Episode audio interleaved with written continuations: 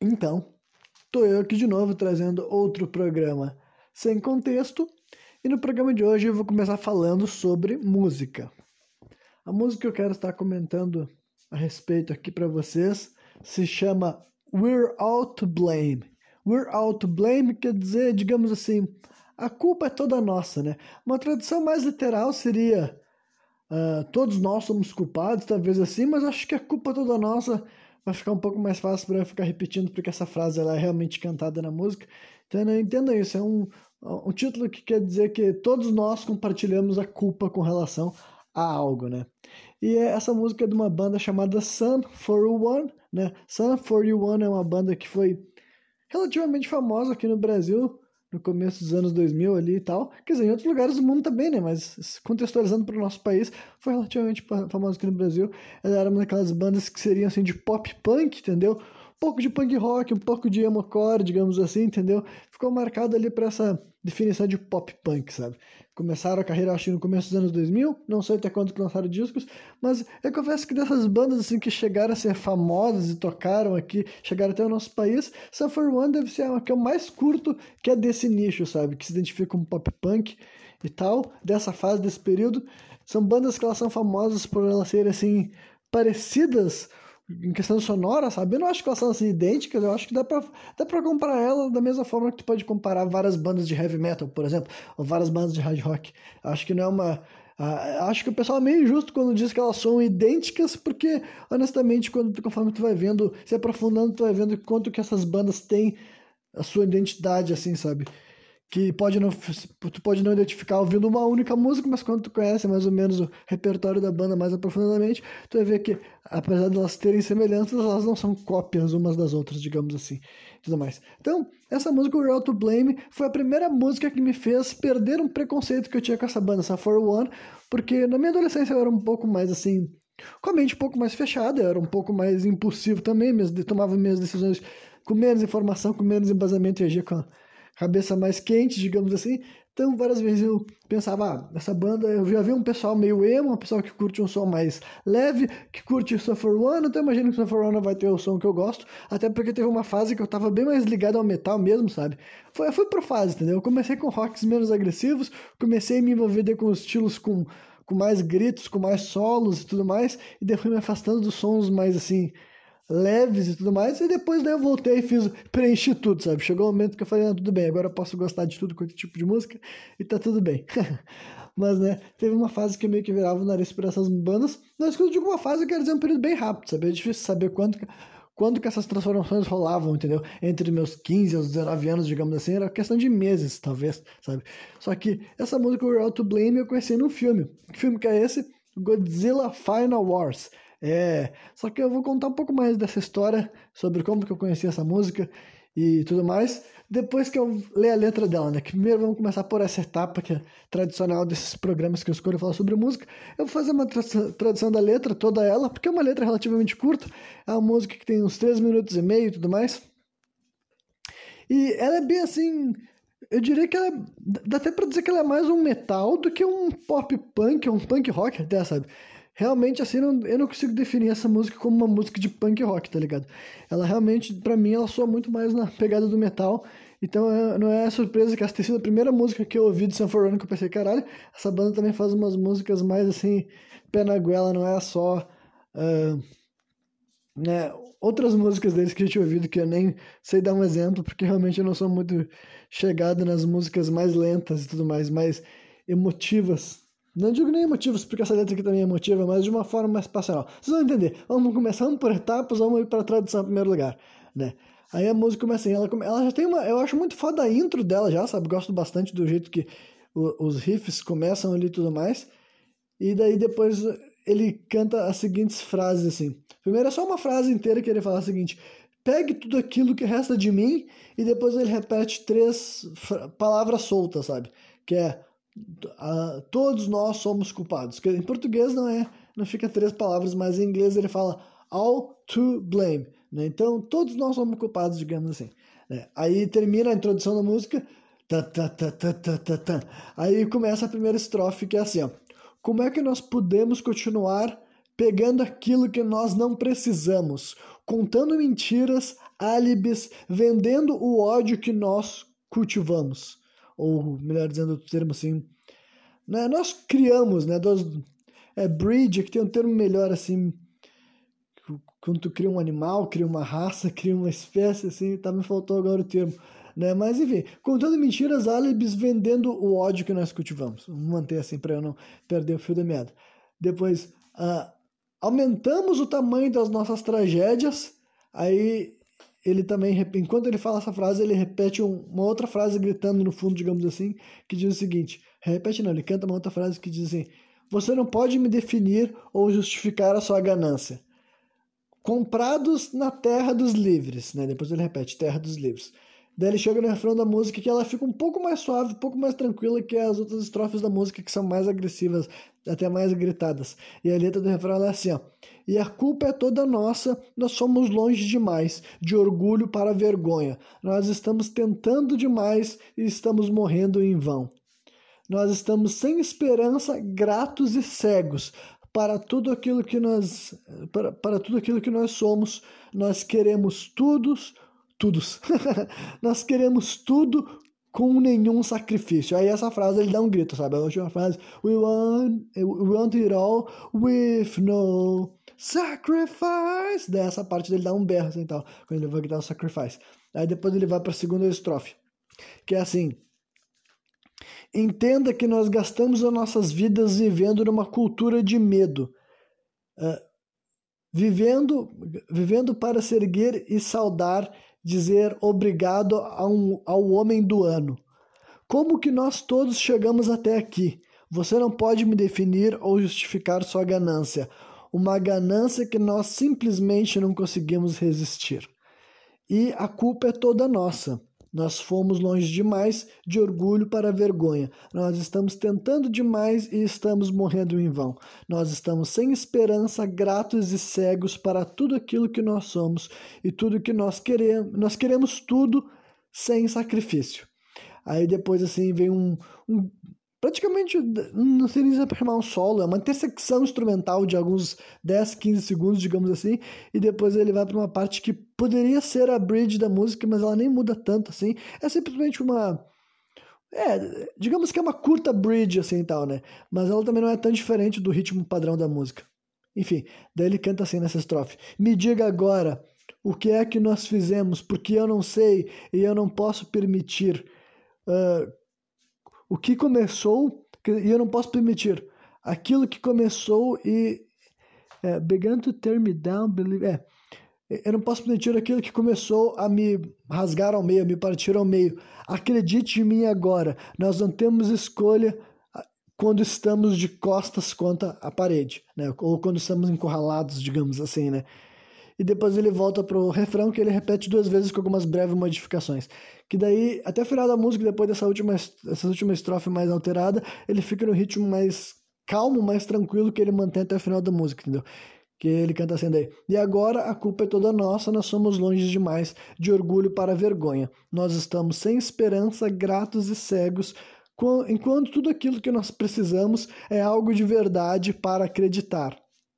Não é, não, não é isso. Todos nós, todos nós vamos cair porque a culpa é toda nossa, nós somos longe demais. De orgulho para vergonha, nós estamos tentando demais, nós estamos morrendo em vão. Nós queremos todos, quer dizer, nós queremos tudo, todos nós, não é mesmo? Enfim, terminou. então, honestamente, acho que é uma letra muito boa, entendeu? Ela já é uma música de 2004, então já tem 18 anos de idade, bem engraçado ver essas músicas que eu conheci quando era jovem, assim, a famosa música do meu tempo, embora eu já tenha conhecido essa música, sabe, por 2006, 2007, né, mesmo lançando de 2004, mas ainda assim era um, um pré-aborrecente ainda nessa fase, né? Ou já era um adolescente, sei lá, 12, 13 anos.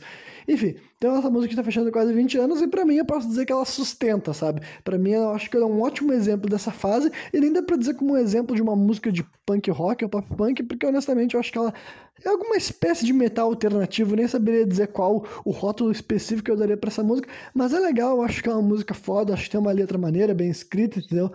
Eu acho que é o tipo de música que eu posso invocar numa conversação sobre, tipo, até das pessoas que gostam de rock, gostam de metal, é bem comum que as pessoas sejam muito polarizadas, entendeu? São gêneros muito variados, com vários nichos diferentes. É bem comum que os rockistas não estejam em consenso sobre qualidade de banda, sobre gostos, isso é normal. Só que tem gente que gosta de desmerecer várias vezes esses rocks mais modernos, entendeu? Ainda existe esse estereótipo de pessoa que rock desse milênio eles não curtem, entendeu? Não vou nem falar dessa década, mas rock desse milênio as pessoas não curtem e tudo mais.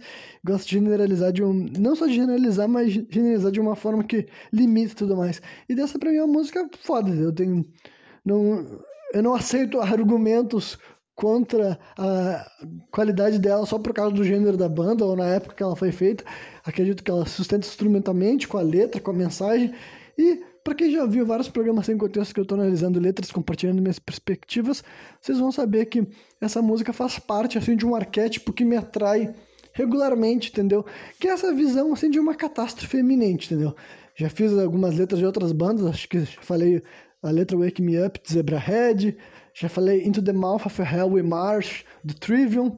São o tipo de música que eu curto, assim, que tem essa temática específica da a gente estar tá lidando com um problema. E essa música, We're All to Blame, eu também associo especificamente com uma narrativa ali, sabe? Com esse negócio de mudança climática, catástrofe, entendeu?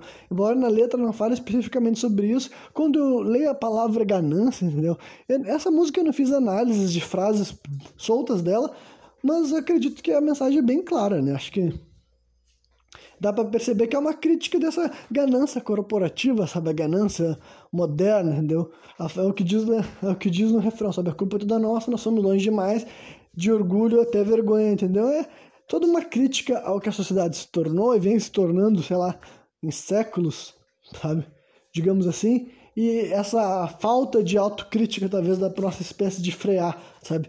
Então, eu me identifico com esse tipo de mensagem, é o tipo de coisa que eu tento combater de certa forma em vários níveis, tentar estimular as pessoas a frear certos comportamentos que a gente não enxergava como problemático e agora acho que dá pra a gente pouco a pouco ir aceitando que dá pra fazer as coisas melhores no futuro, entendeu? Mas eu gosto dessas letras dando um ponto de vista assim de glamorizar, romantizar o final, mas é que eu realmente gosto de enxergar eles como tipo alertas vermelhos, sabe? É como se fossem artistas utilizando seu espaço para te levar a direcionar os teus olhos para as coisas que estão em perigo, as coisas que estão ruins.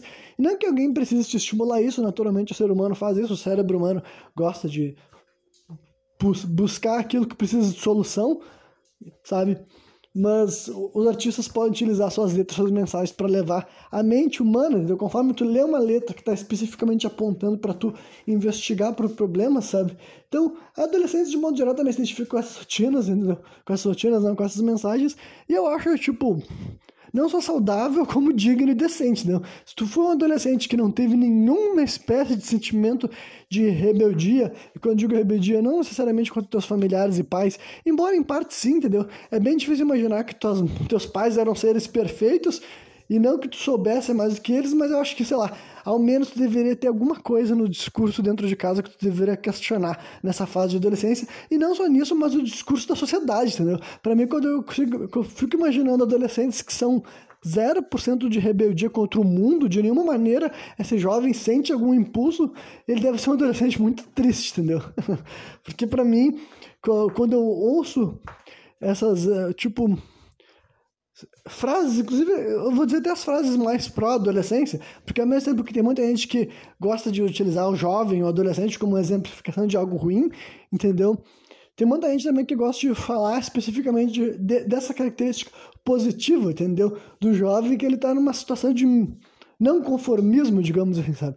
É um período que naturalmente várias das coisas que os, as crianças não se questionavam, elas começam a se questionar e isso vai te levar a sei lá, a romper com hábitos, a romper com culturas, sabe? A romper com várias coisas. E eu não consigo enxergar isso como algo necessariamente ruim, entendeu? Eu acho que são transformações que podem muitas serem ruins, muitas vão levar o jovem para um lugar que não é bom, que não é ideal, mas também outras coisas vão ser boas, tá ligado? Eu duvido muito que não tenha nada na tua vida, na tua família, na tua sociedade que não precisa ser mudado, entendeu? Eu não conheço uma pessoa que vive num mundo onde ela vai estar tipo, ah não, eu tô passando pela minha adolescência e nada aqui vai, eu vou identificar como, como uma bosta, sabe? Eu não vou nem vir com eufemismo nessa hora. Então, esse é um lado que eu gosto dessa, quando eu penso em pessoas nessa fase de adolescência, jovens entre 15, 20 anos ali nessa fase toda, assim, vou fazer um, um grande período ali e tal, porque se, se nem nessa fase, cara, tu era capaz de olhar para o mundo e se revoltar com algumas coisas, então, olha, para mim tinha algo muito errado contigo, entendeu? Mas, né, aí adolescência, revolta, enfim, eu conheci essa música no filme Godzilla Final Wars, tá ligado? Porque uma das coisas que eu fiz depois de ter acesso à internet foi pesquisar mais sobre Godzilla, não só ler e ver, tipo, ler artigos sobre o personagem, ver vídeos de outras pessoas falando sobre os filmes e assistir alguns filmes também, porque era um personagem que eu gostava bastante e sendo morador daqui do Brasil, crescendo nos anos 90, nos anos 2000, é normal que eu tivesse um alcance limitado para esse personagem, tá ligado? Como que eu conheci Godzilla? Bom, eu não tinha, acho que não tinha jogos, eu, eu fiquei sabendo de Godzilla mesmo através de filmes, sabe? E eu não sei se eu cheguei a alugar alguma fita de VHS, videocassete. É possível que eu tenha feito, porque, por exemplo, eu me lembro de alugar Tokusatsu, sabe? Que naquela época eu não sabia que era Tokusatsu. É difícil imaginar por que, que as coisas saltavam aos olhos das crianças, sabe? E eu vou voltar pro Godzilla, mas eu tô fazendo toda essa minha recoleção. eu tô fazendo assim, eu tô refletindo a respeito, sabe? Buscando informações desse período específico de ah, como é que eu cheguei a botar meus olhos no Godzilla pela primeira vez. E eu sei que o que eu alugava era fita de Tokusatsu, entendeu? E alguns que eu posso dar exemplo para vocês, para parar de ficar falando esse termo, é personagens como Kamen Rider, mais especificamente Kamen Rider Black RX, que esse daí eu me lembro de assistir quando eu era criança, ainda bem jovem, sabe? Não sei o quão jovem, mas bem jovem, provavelmente antes de estar estudando em colégio ainda, sabe? E eu gostava, eu me lembro da abertura dele andando de moto e tudo mais. E é muito engraçado quando eu faço essas reflexões. Eu nem sei como é, por que, que eu estava assistindo esse filme. Será que era algo, meu, algo que meu pai gostava? Entendeu? E ele falava, e aí, filho, tu quer ver esse filme? E eu falava, vamos ver. E acabava gostando, entendeu? Ou eu naturalmente ia atrás dessa figura, encontrava lá na, numa locadora aquela imagem daquela herói meio que inseto ali e tudo mais e falava, ah, quero levar para casa. Eu não sei como é que chegava até o ponto de eu estar assistindo, mas me lembro que eu gostava. Outros que eu posso usar exemplo é tipo Jiraiya, sabe? Ninja Jiraiya, gostava também. E esses, esses programas de Tokusatsu eles chegaram a passar na televisão, passavam na Rede Manchete. Só que a Rede Manchete não era não, não, não passava mais na época que eu era criança, sabe, para assistir esse tipo de programa. Só que muitos deles ainda tinham sido dublados e tu podia alugar assim fita de VHS, sabia? Eu me lembro que eu curti. Eu me lembro de um Inspector também, e esses três são os que eu tenho certeza que eu assisti na minha infância, sabe? Um Inspector, Kamen Rider Black RX, ah, e Changeman, né? Esquadrão Relâmpago Changeman, assistia também, claro. Esses eram os quatro que eu me lembro de alugar em VHS. E, de alguma maneira, eu sei que, tipo, o universo dos monstros gigantes, né, que o termo japonês é kaiju, se liga com esse mundo de tokusatsu, porque, digamos, são as mesmas mentes por trás, tá ligado? Os tokusatsu são mais antigos que os monstros gigantes ainda, e até onde eu sei, né, tipo o Ultraman, que é o mais antigo de todos, só que o Ultraman desde sempre ele enfrentava monstros gigantes, entendeu? Então foi só uma questão de tempo até começarem a inventar Primeiro o Godzilla na década de 50 e depois uma série de outros monstros gigantes que iam coexistir. Então todos eles meio que fazem parte do mesmo, assim. Não vou dizer do mesmo universo, mas eles têm, fazem parte do mesmo nicho artístico, tá ligado? Tanto os Tokusatsu, que são esses homens que se fantasiam e lutam lutas e travam batalhas coreografadas, que é o que a gente viu até aqui no Ocidente com filme, programas como Power Rangers, por exemplo, sabe? E toda uma geração desses programas todos que eu falei, e muito, muito mais antigos do que eu dei exemplo, sabe? Como, por exemplo, Ultraman, que é uma franquia muito, muito antiga. E daí, além disso, também tinha o Super Sentai, que era a versão né, de equipe multicolorida, que é basicamente Super Sentai é o que veio para o ocidente com o nome de Power Ranger aqui para nós, sabe? É uma ideia totalmente japonesa que foi importada, mas eu não vou abrir essa, essa caixa de Pandora agora, porque eu posso ficar falando muito disso. Então vou pular para outro assunto. E daí, em algum momento também eu, come... eu conheci o personagem de Godzilla, nessa minha infância também, sabe?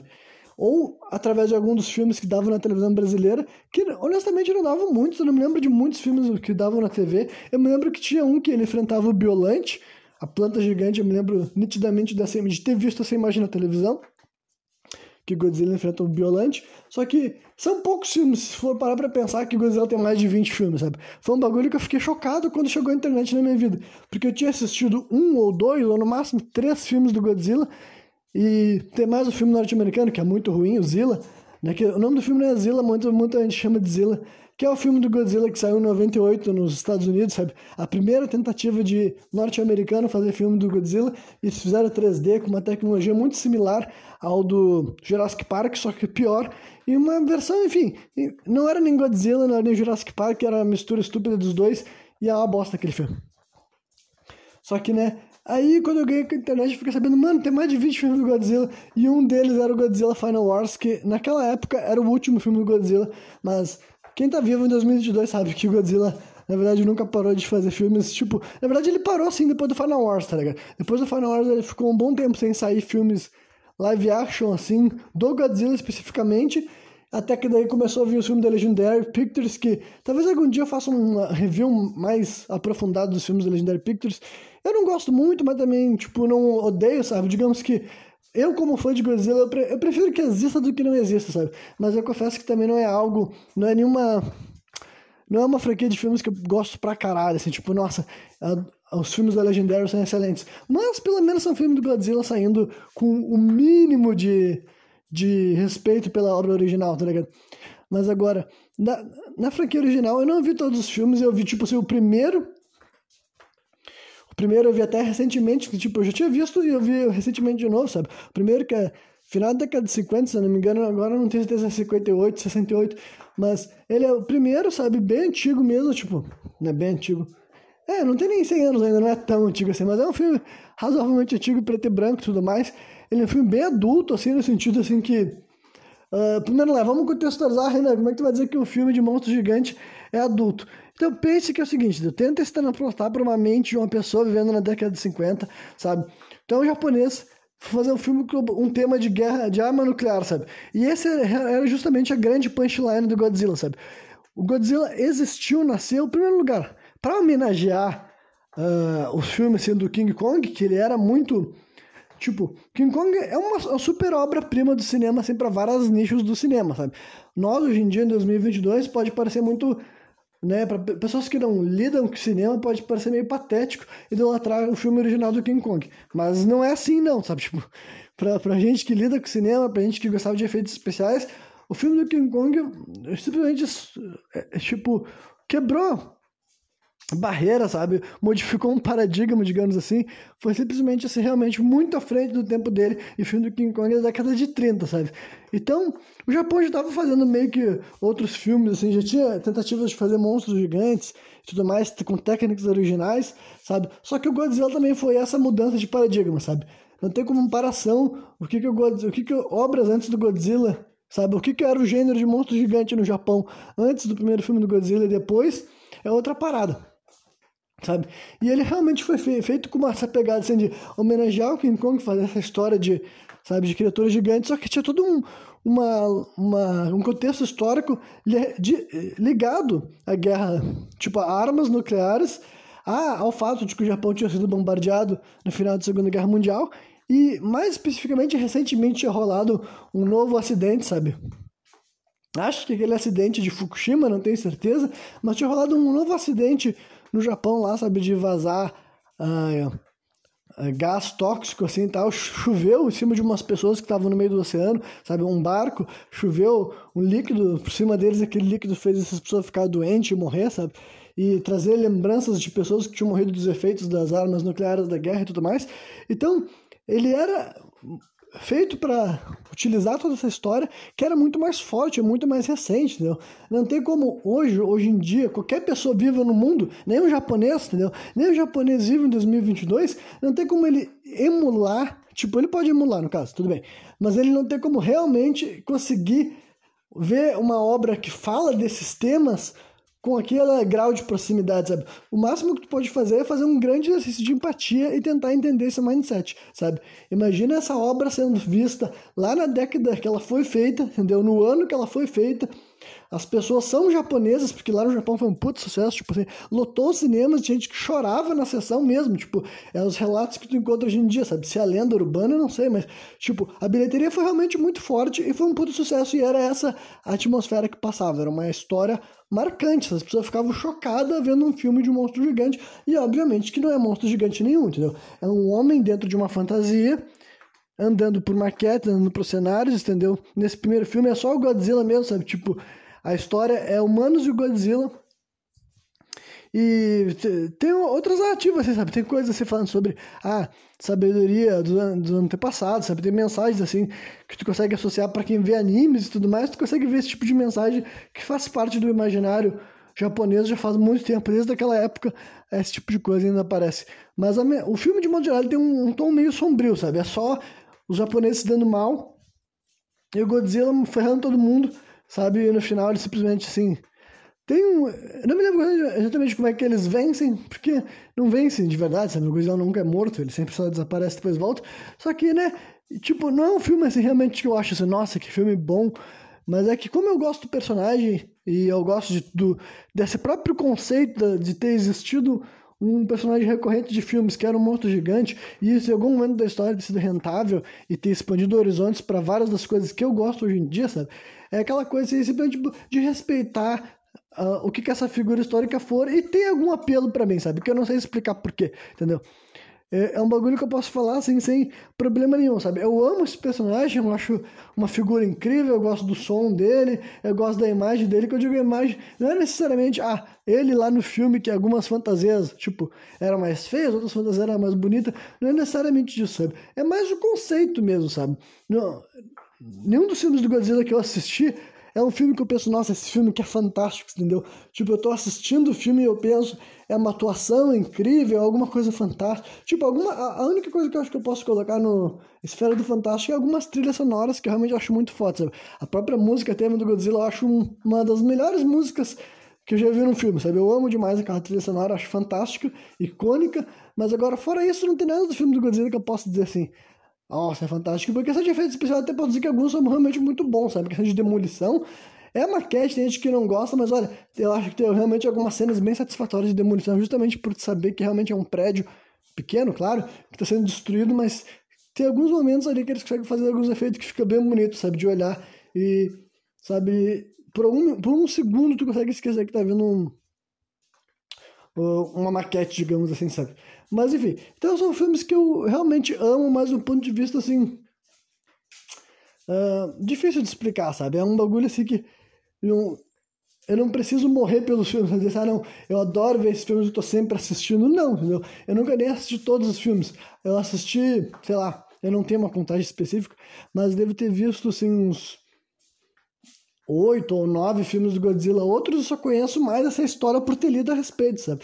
Eu sei mais ou menos tudo o que aconteceu na franquia, mas é mais pela história, sabe? Mas enfim, aí o Final Wars eu assisti. Eu assisti até o final. E. É um filme assim que ele também. Ele tá na mesma linha de vários outros filmes do Godzilla, sabe? Ele foi tipo assim uma despedida pros fãs mas não é algo que eu faço nem questão de recomendar para ninguém. A não sei de que por algum motivo alguém que gosta de kaiju, que gosta desses filmes de monstro gigante, ele te entrega histórias de monstro gigante, tá ligado? E essa música da You're Out to Blame eu ouvi lá, falei, nossa, que música foda. E eu fui pesquisar e descobri que era Safari One. E eu me lembro que eu até pensei, mano, imagina que louco, sabe? O, algum, algum momento dessa produção desse filme, teve alguém que disse, ah, vamos colocar a música de Safari One quando tá tocando uh, quando tá numa cena. A cena que aparece especificamente é quando o Godzilla do filme, do Final Wars, mata, né? Destrói o Zilla, que é o Godzilla de CGI que utilizaram no filme norte-americano.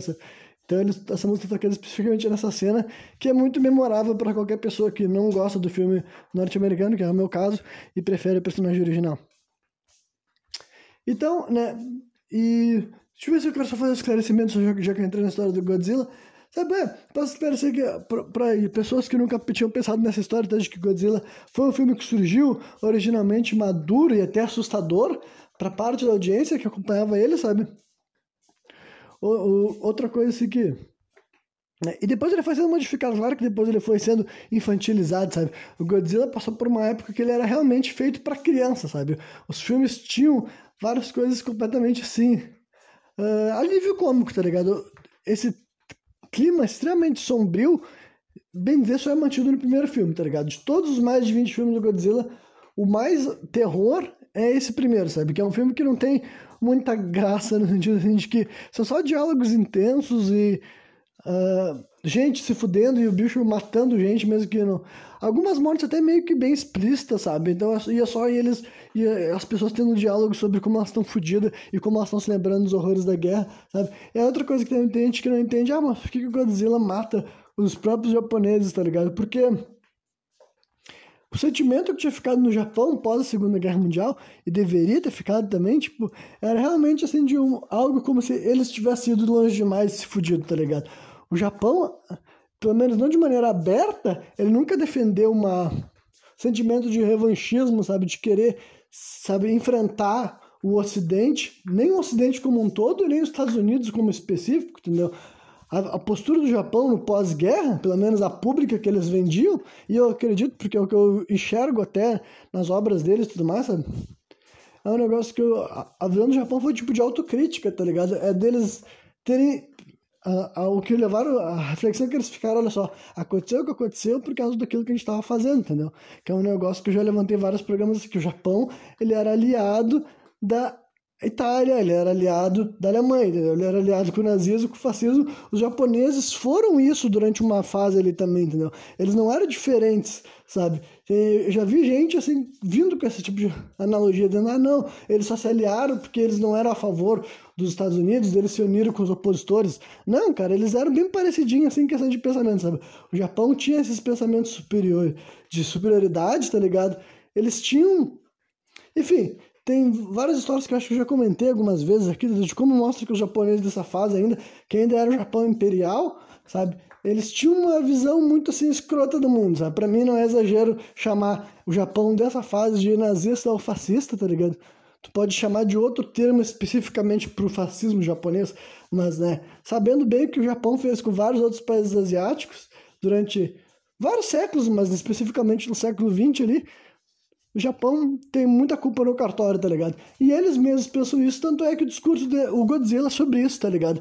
É, mais uma vez ele se fudendo, como se ah, nem aquelas bombas nucleares lá fossem suficiente. Por que, que aconteceu? Porque o Japão continuou fazendo testes nucleares. Entendeu? O filme também era sobre isso. Era tipo, pô, vocês tomaram, se fuderam por causa de ataques nucleares, agora você tem uma usina nuclear e fazendo teste nuclear, aí nasce o Godzilla e o Godzilla vai lá e ferra com eles. Então, era uma crítica muito mais interna do que externa, tá ligado? O Godzilla nunca foi feito para ser o herói do Japão contra o resto do mundo. Tipo, poderia ser, ia ser uma história completamente diferente, tá ligado? Mas não era isso que ele representava, sabe? Era realmente mais uma autocrítica, era bagulho assim de, porra, você tem que se ligar no que. A história que levou até aquele momento e a história que vocês querem criar daqui em diante, digamos assim, sabe?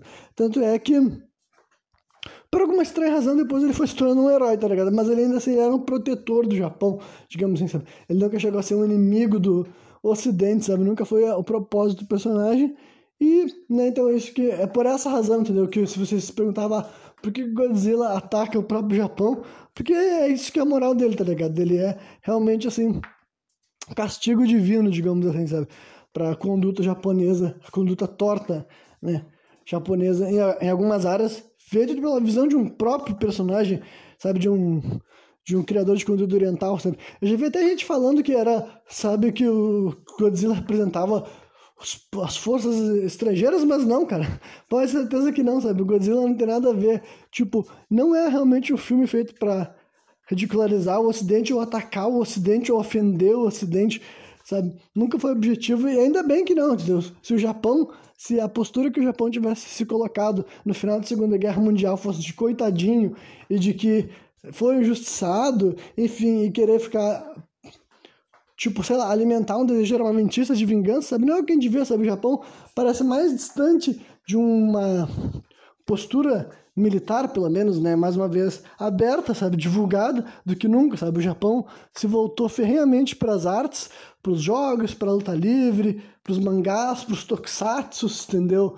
Para os super sentais, para os filmes de monstros gigantes.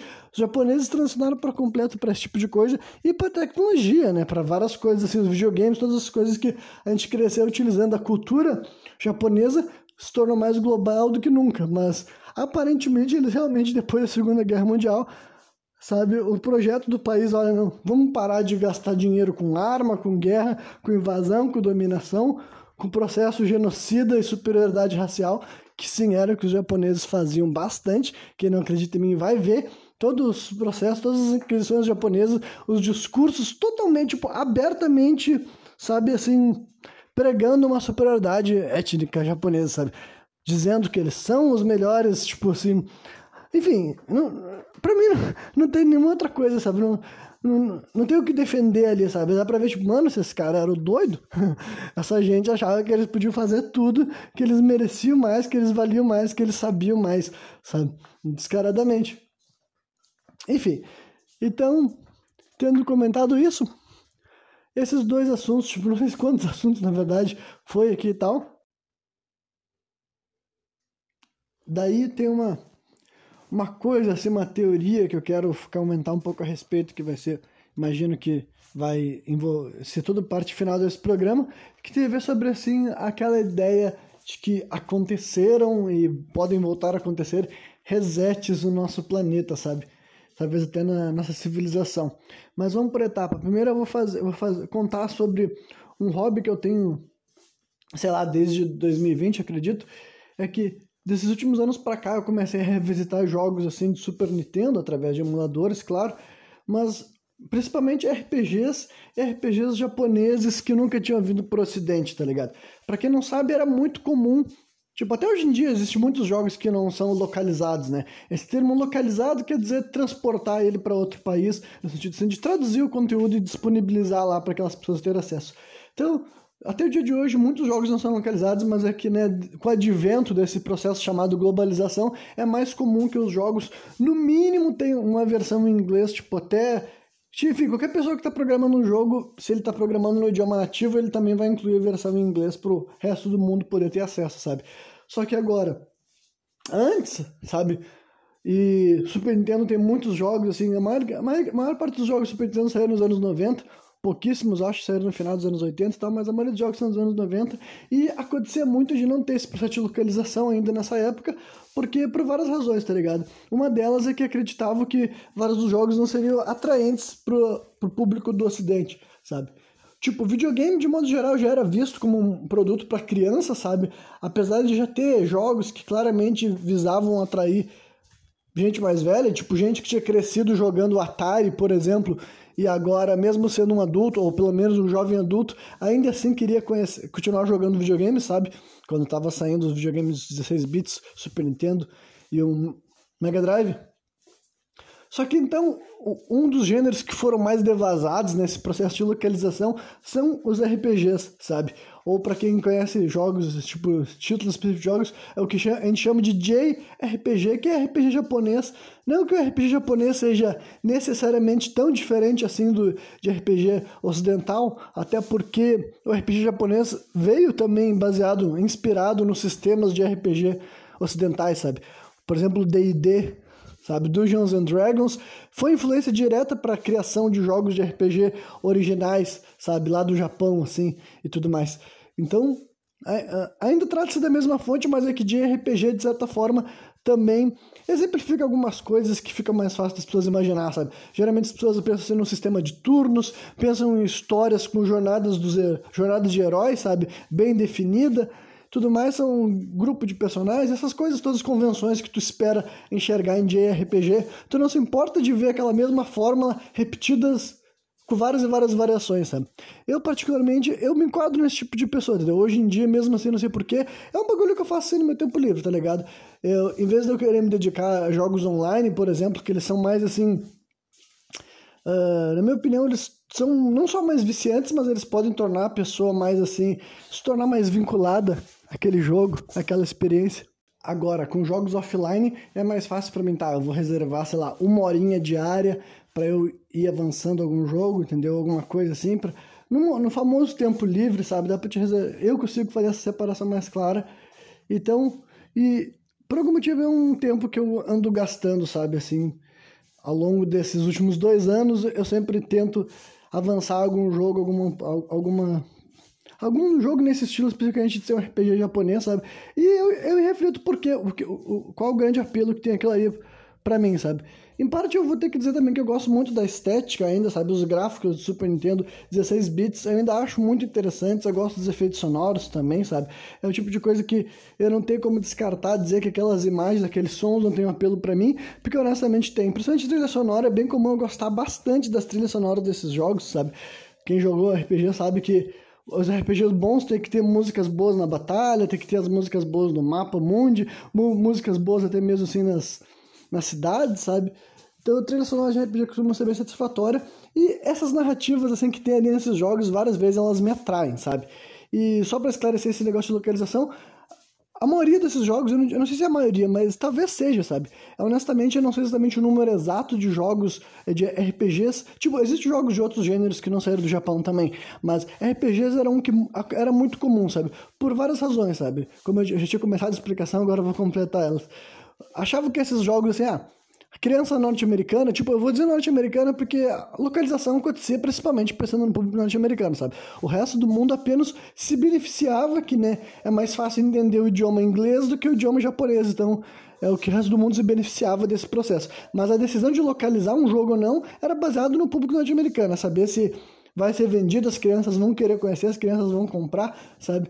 E RPGs por várias razões. Em primeiro lugar, pelo próprio sistema de batalha, o fato de ele ser muito baseado em texto, sabe? A maioria dos RPGs tem história, tem menus, tu tem que ler bastante, sabe? São jogos que influenciam a criança, o jovem a ler. Então todas essas coisas achavam que não ia ter dado certo. Eu particularmente não acho que eles erraram, tá ligado? Tipo, é bem se franquias como Final Fantasy, por exemplo, que para quem não sabe, começou no Super Nintendo, sabe? Eu particularmente comecei a jogar Final Fantasy pelos do Play 1. Eu fui jogar os mais antigos depois de ser adulto e ter internet, sabe? Só que os Final Fantasy começaram no NES, depois tiveram no Super Nintendo e nem todos, né?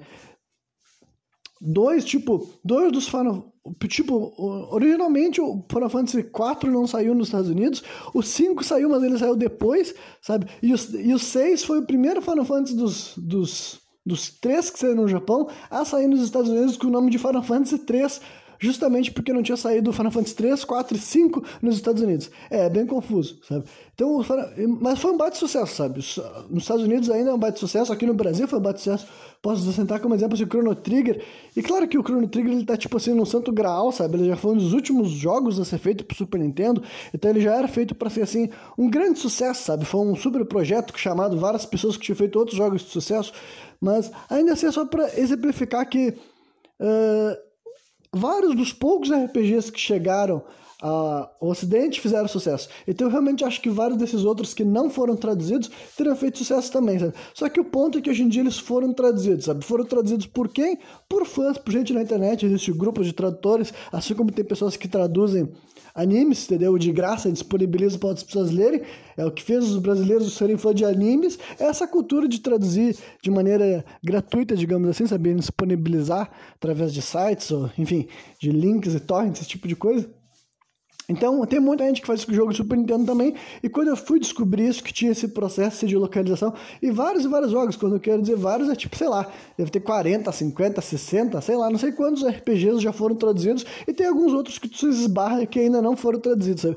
E que talvez nunca sejam, né? Justamente porque são processos, enfim, de gente apaixonada que arruma uma maneira de financiar um projeto, ou faz isso daí simplesmente no, no tempo livre, sabe?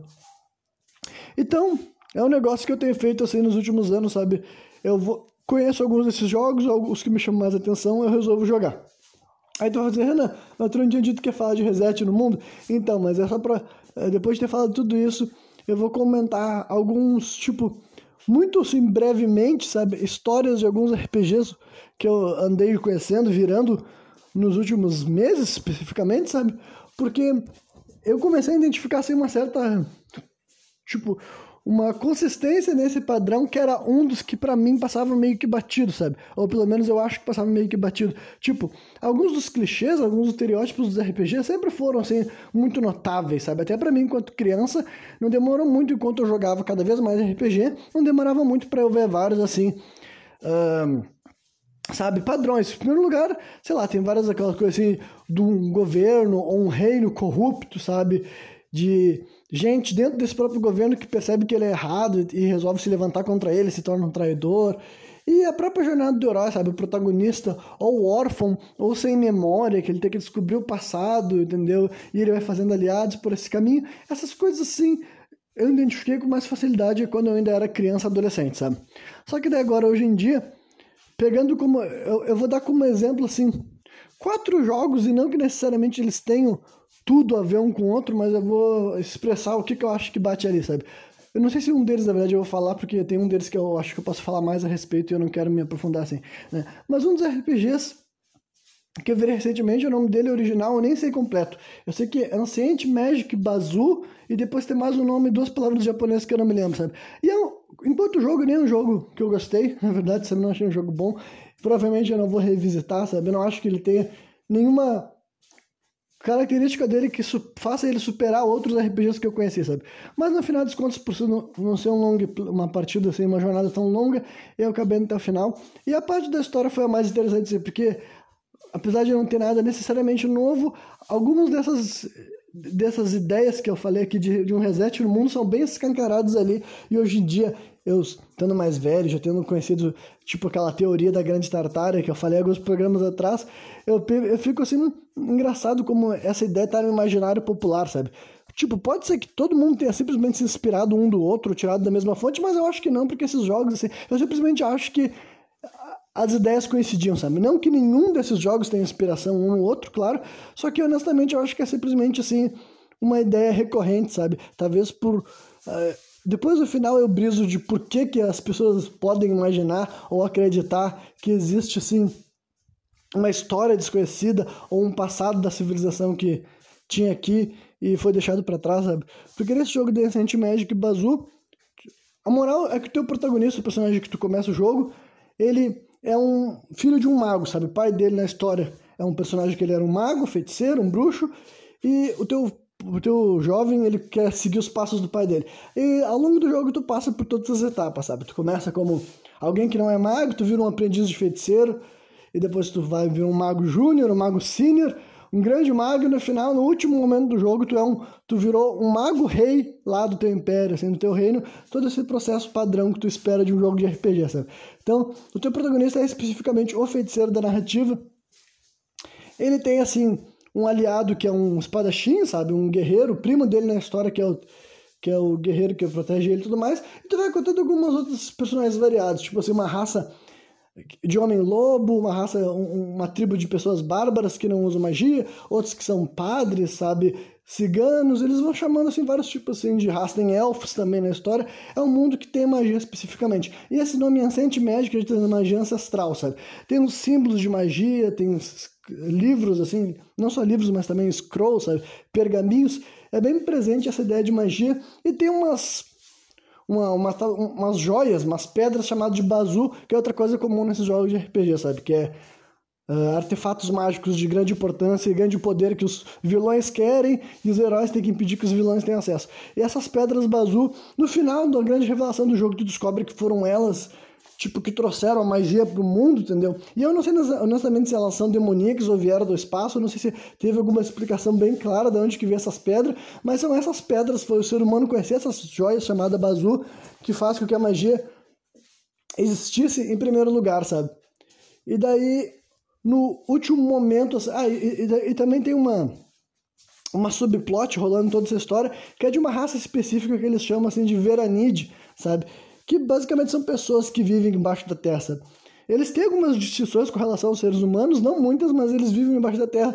E a, a história inteira tu enfrenta eles como se eles fossem os vilões, e lá no finalzinho, no último arco, assim e tal, tu descobre daí que, tipo, a versão da história desses Veranid, que há muito tempo atrás eles não viviam no, no, no, no, no tipo, uh, no subsolo, só que, para deixar bem claro também, no momento que o jogo está se passando, essa raça já está em extinção, digamos assim, sabe?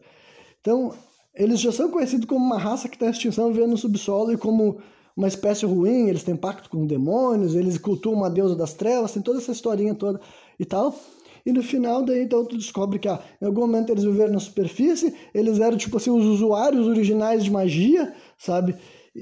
Os primeiros que aprenderam a usar as joias de Bazu, e depois eles foram sabe, usurpados desse poder pelos seres humanos, foram expulsos para o subsolo, teve uma grande guerra. Tu entende que para os Veranid eles nunca fizeram nada de errado, agora eles estão só querendo se vingar do que foi feito de errado lá atrás, sabe? Quando eu digo lá atrás é que na história do jogo, essa grande batalha aconteceu, tipo assim, mil anos atrás, sabe? É um bagulho realmente doido. E daí, então, no, a, a parte final do jogo, tu destrói essa joia de Bazu, entendeu? Que daí ela tira a magia do mundo, entendeu? E é isso que eu tô falando, que é a parte mais assim do passado escondido, sabe? Tipo, essa história dos Veranid já era uma coisa assim, meio que uma ideia de que tipo, pra te pensar assim, imagina, histórias que foram contadas, é facilmente fazer uh, analogias para a vida real, sabe? É muito fácil tu trazer esse tipo de, uh, quem sabe, algum povo que entrou para a história conhecido como vilão, como errado. Basicamente, eles não foram, eles foram os que foram justiçados, eles foram os que foram perseguidos, e agora a gente só pode falar mal deles porque o, o que vai sobrar deles é extinção, sabe? Claro que eu tô fazendo um raciocínio simplista, que não é o que eu particularmente tenho sobre nenhum povo que tem por aí, mas né, para explicar como isso se ajusta ao que eu tava falando do, no esquema maior, sabe? Só que daí então, tu, quando tu destrói essa joia de Bazu, literalmente mostra assim no jogo, os magos não conseguem mais fazer magia, os livros que tinham palavras mágicas ficam em branco, sabe? Os pergaminhos mágicos desaparecem, as raças mágicas aparecem, os elfos, todos eles eram mágicos, por isso que eles viviam 200, 300 anos, que é outro tema recorrente. Sabe? Acho que foi o Tolkien que criou, não sei se foi o Tolkien que criou elfo dessa maneira que a gente compreende, mas até lá no Japão, essa ideia de elfo como um ser usuário de magia que pode viver séculos ainda assim é famosa, sabe? Então, os elfos morrem, os homens-lobo morrem, sabe? Tudo que tinha de magia naquele mundo desaparece e agora é, como se daquele, daquele ponto diante que deu o final do jogo, sabe? É um final então meio que.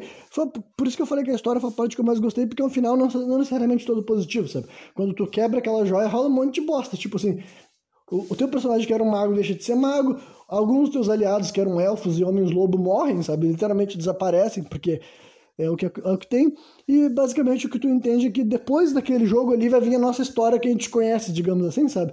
É que então, por isso que reforça essa ideia de reset no mundo, essa ideia de que talvez o mundo tenha a, a, civilização, a história do planeta Terra seja muito mais antiga do que a gente compreende e já tenha acontecido aqui nesse planeta coisas que nós hoje em dia assumimos ser impossíveis, sabe? Coisas que a gente pensa assim, bem, uh, não tem como ter magia, não tem como ter homem-lobo, não tem como ter elfo, só que esse tipo de jogo conta esse tipo de história, dizendo assim, ah, Rolou há muito tempo atrás, não tem mais. E é claro que é só um jogo, é só uma história de ficção, tá ligado? Mas essa é uma visão, uma forma de enxergar como as coisas poderiam ter acontecido. Não de uma forma assim, ah, realmente aconteceu, mas só gente para jogar essa hipótese, sabe? Que é uma hipótese que eu acho interessante, essa ideia de que, uh, enfim, tem teria coisas mais do que a gente é capaz de comprovar no dia de hoje, sabe? Que, que existia uma civilização com técnicas e com práticas e talvez né, outras raças andando aqui pelo planeta Terra e a gente nunca simplesmente não temos como provar e talvez nunca tenhamos como provar, sabe? talvez isso sempre ficar simplesmente no nosso imaginário. E agora, um jogo que eu ainda não concluí, mas eu estou bem perto do final, pelo que eu estou conseguindo entender da história, é um jogo que também eu não me lembro o nome dele original, porque são termos japoneses e eu não sou nada bom pro idioma nipônico, mas a tradução do nome dele seria Glory of Heracles, sabe? Glory of Heracles quer dizer glória de Hércules, sabe? Que Heracles é o nome mais assim, menos uh, latinizado, eu acho, do Hércules, sabe? Acho que no grego era mais assim, que ele, mais perto de Heracles que ele era chamado do que Hércules, né? E, e, é o terceiro jogo de uma série, entendeu? Então saiu duas versões desse RPG no NES, né? No Nintendinho de 8 bits, e depois saiu o 3 e o 4 no Super Nintendo. E eu não sei se algum deles veio pro ocidente, sabe? Os dois do Super Nintendo não vieram, eles são só no, são exclusivos do Japão, mas eles também possuem patch em inglês, também foram traduzidos, sabe? E esse é um jogo que se passa ali na, no contexto grego, sabe? Tem tudo, tipo, em vez de passar num mundo fictício, ele se passa no mundo fictício, claro, uma versão alternativa da nossa realidade, tem monstros, é um RPG normal, só que tudo naquela ambientação do, da Grécia Antiga, sabe? É como se fosse Cavaleiros do Zodíaco, sabe? Que a gente cresce vendo, tipo, a gente cresce não, mas, né, uma geração de pessoas cresceu assistindo Cavaleiros do Zodíaco e ficava assim, pô, por que, que tem um monte de japonês dando na Grécia? Ou nem tinham se perguntado nada disso, mas, né, é, esse tipo de coisa que eles fazem. Só que pelo menos ali no jogo o nome dos personagens não são necessariamente uh, nomes japoneses, sabe? Mas enfim, não deixa de ter sido um jogo programado para japonês. E em questão, assim, ele também, ele é um bem antigo, se não me engano, é de 92, sabe? O tipo, para pro para a vida do Super Nintendo é um jogo bem antigo, digamos assim, sabe? Não bem antigo, mas tá mais na fase é, é um dos jogos da primeira fase assim dos jogos do Super Nintendo, digamos assim. Então ele é ainda mais assim, uh, o termo que eu posso dar é, assim, é arcaico, sabe? Mas ainda tá me divertindo mais do que esse outro que eu mencionei antes, sabe? Eu gostei mais da trilha sonora dele, eu gostei até mais, assim, do roteiro, tipo, não sei se assim, do roteiro, no sentido, assim, da... a história do jogo é bem legal mesmo, sabe? Só que ela também é muito chata em alguns pontos, é muito enrolada. Esse jogo aqui, esse daí que eu tô falando da Glória do Hércules aí, ele flui de uma maneira, assim, ele me entretém mais, sabe? Os acontecimentos ali por ser algo assim, mesmo sendo a mitologia grega, ela não tá tão mal representada, na minha opinião, sabe? Eu acho que várias das figuras gregas famosas já foram encontradas, vários que eu nem. Tipo, nem todos eles apareceram de uma maneira muito interessante, mas tem deuses, os deuses na história, sabe? Tem alguns dos clichês que tu espera ver nesse tipo de história, tipo assim, ah, Zeus tá meio que puto com a humanidade, acabou de passar por um momento ali no jogo que rola uma enchente, sabe? Tem um, um lugar definido como a terra sagrada que tu encontra lá, e esse lugar é o único lugar do mundo que não sofreu a enchente, então já começa a fazer umas ligações até mesmo assim com a Bíblia, sabe?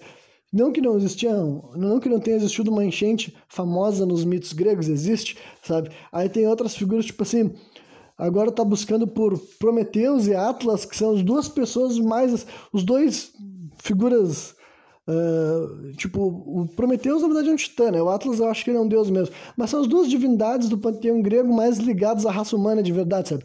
Assim como eu já falei isso aqui em alguns programas meus assim, da mitologia, Zeus nunca foi o pai da espécie humana, ele é o deus do Olimpo, tá ligado? Ele é o rei dos deuses, mas ele, de modo geral, ele nunca foi representado como o ser equivalente ao nosso progenitor, sabe? Ao nosso deus, ao nosso criador. Tanto é que nesse jogo aqui até agora ele só tá sendo um grande pau no cu, sabe? Um grande filho da puta.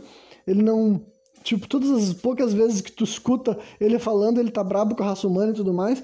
E ainda assim, não sei qual vai ser a grande final da história, sabe? Não sei quem vai ser o grande vilão, quem vai ser, assim...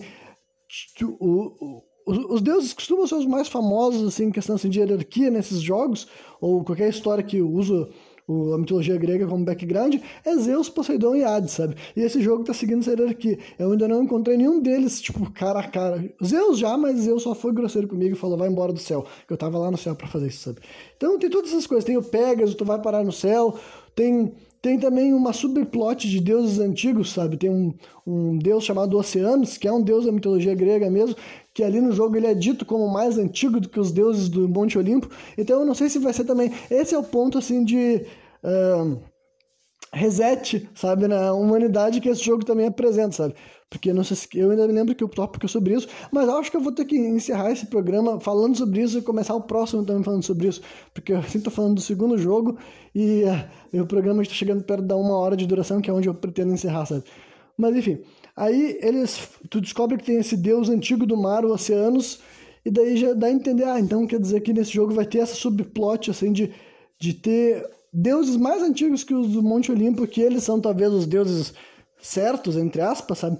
E para completar, assim, todas as cidades que tu encontrava, quer dizer, não digo todas, mas várias das cidades que tu encontra nesse jogo são cidades, assim, inspiradas em cidades reais, sabe? Tu encontra, assim, Atenas, tu encontra Troia, tu chega até na Pérsia, que daí é um lugar especificamente ali que não Tipo, tem outro rei, ele não cultua os deuses gregos, eles falam, tem uns diálogos assim, bem caricatos, sabe? Os gregos falando mal dos persas, os persas falando mal dos gregos, mas tudo bem, só para simular aquele cenário. Só que daí, no meio dessa história inteira, tem uma outra civilização que ela parece mais avançada tecnologicamente, que daí eu acho que é totalmente assim fictício, sabe? Eu não, eu não pesquisei o nome dessa civilização, mas como não é nada que eu conheça, foi a primeira coisa. Ah, bom, se eu nunca ouvi falar desse povo, provavelmente aqui é uma parte do jogo totalmente assim original do criador, sabe? Não tem, né, não tem inspirado em nada, a não ser que também esteja inspirado em teorias estilo grande tartária, sabe? Que eu não sei se já existia lá no Japão, se já tinha esse tipo de conversa nas mesas de bar, nas mesas de programação, tá ligado?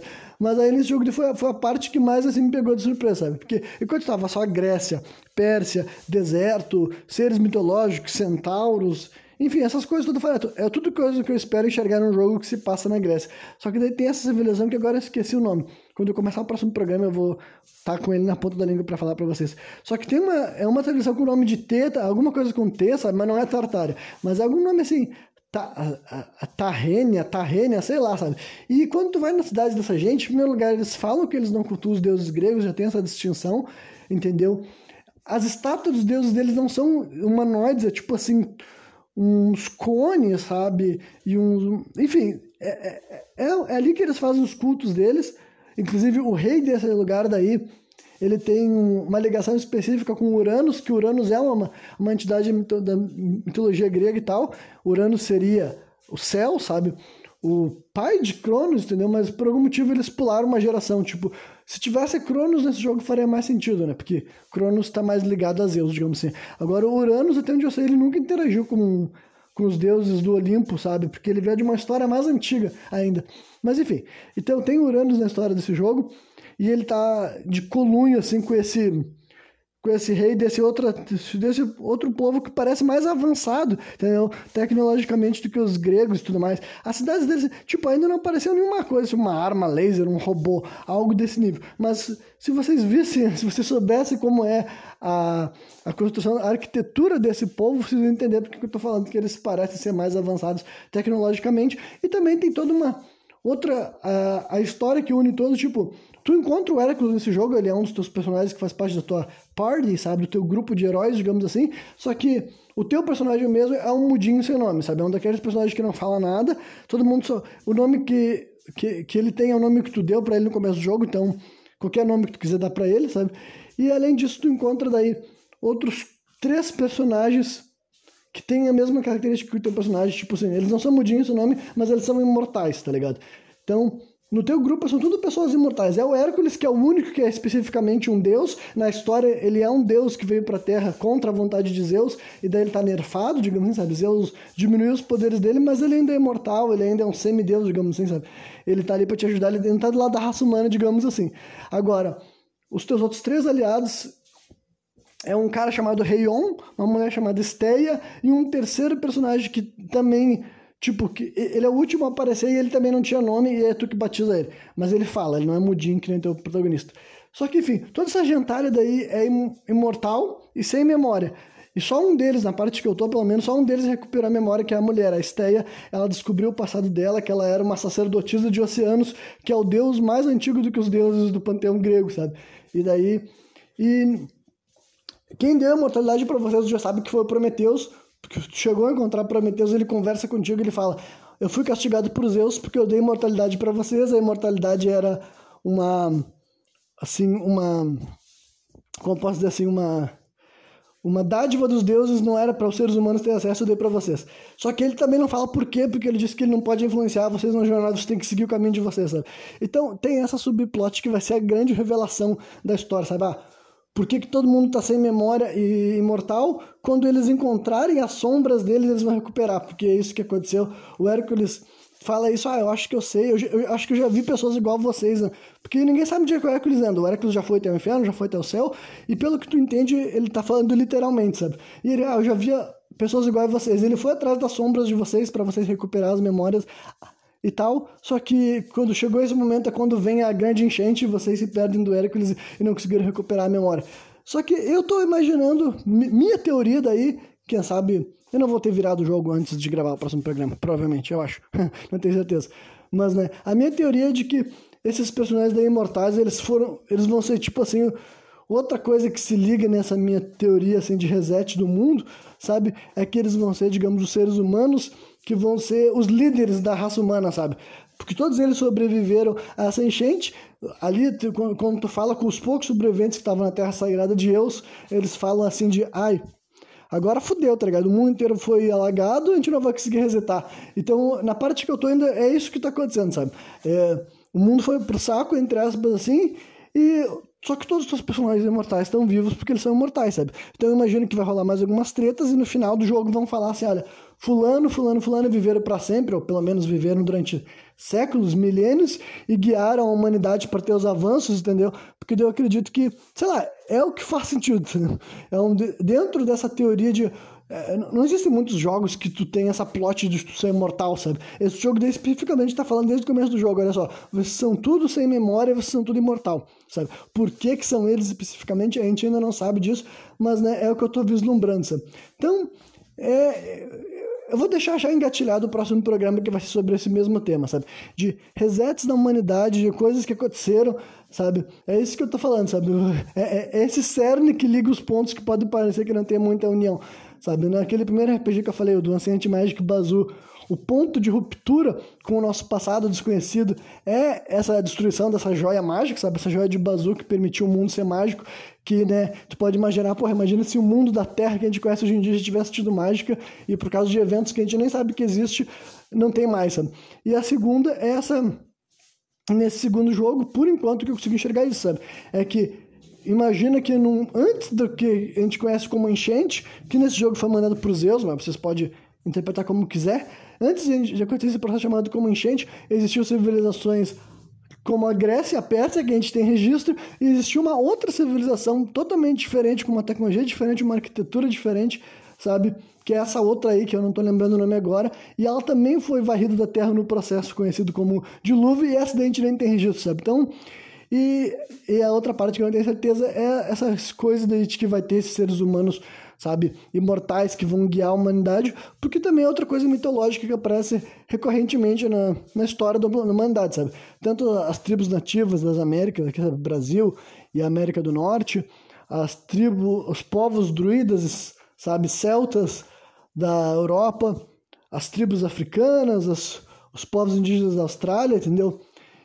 Tanto os chineses quanto os egípcios, essa ideia de que um ancestral longevo, sabe? Ou aquela tábua dos reis da Suméria, sabe? Que no passado distante da humanidade tinha esses seres que viviam mais, que sabiam mais, que tinham maiores dons, maiores técnicas, assim, e lideravam os seres humanos, sabe? Isso daí é muito, é outro mito, sabe? Muito antes de existir os jogos de videogame, a espécie humana já estava dizendo que acontecia sabe? Existiam esses poucos seres que estavam Sim, que tinham capacidades além do que o ser humano normal tinha e por isso conferir ele a posição de líder, digamos assim. Sabe? A gente não tem registro, tipo, a gente não tem provas de que seres humanos tão extraordinários assim viveram, mas registros tem? A gente simplesmente não consegue compreender, né? Então, é isso aí, entendeu? O próximo programa vai começar exatamente através desse ponto aqui. Talvez eu, inclusive, faça referências a coisas que foram faladas nesse programa. Mas eu não vou ficar mais atrasando vocês aqui. Quem me viu até o final, espero que tenha curtido. E qualquer dia eu estou de volta novamente, trazendo mais um programa sem contexto.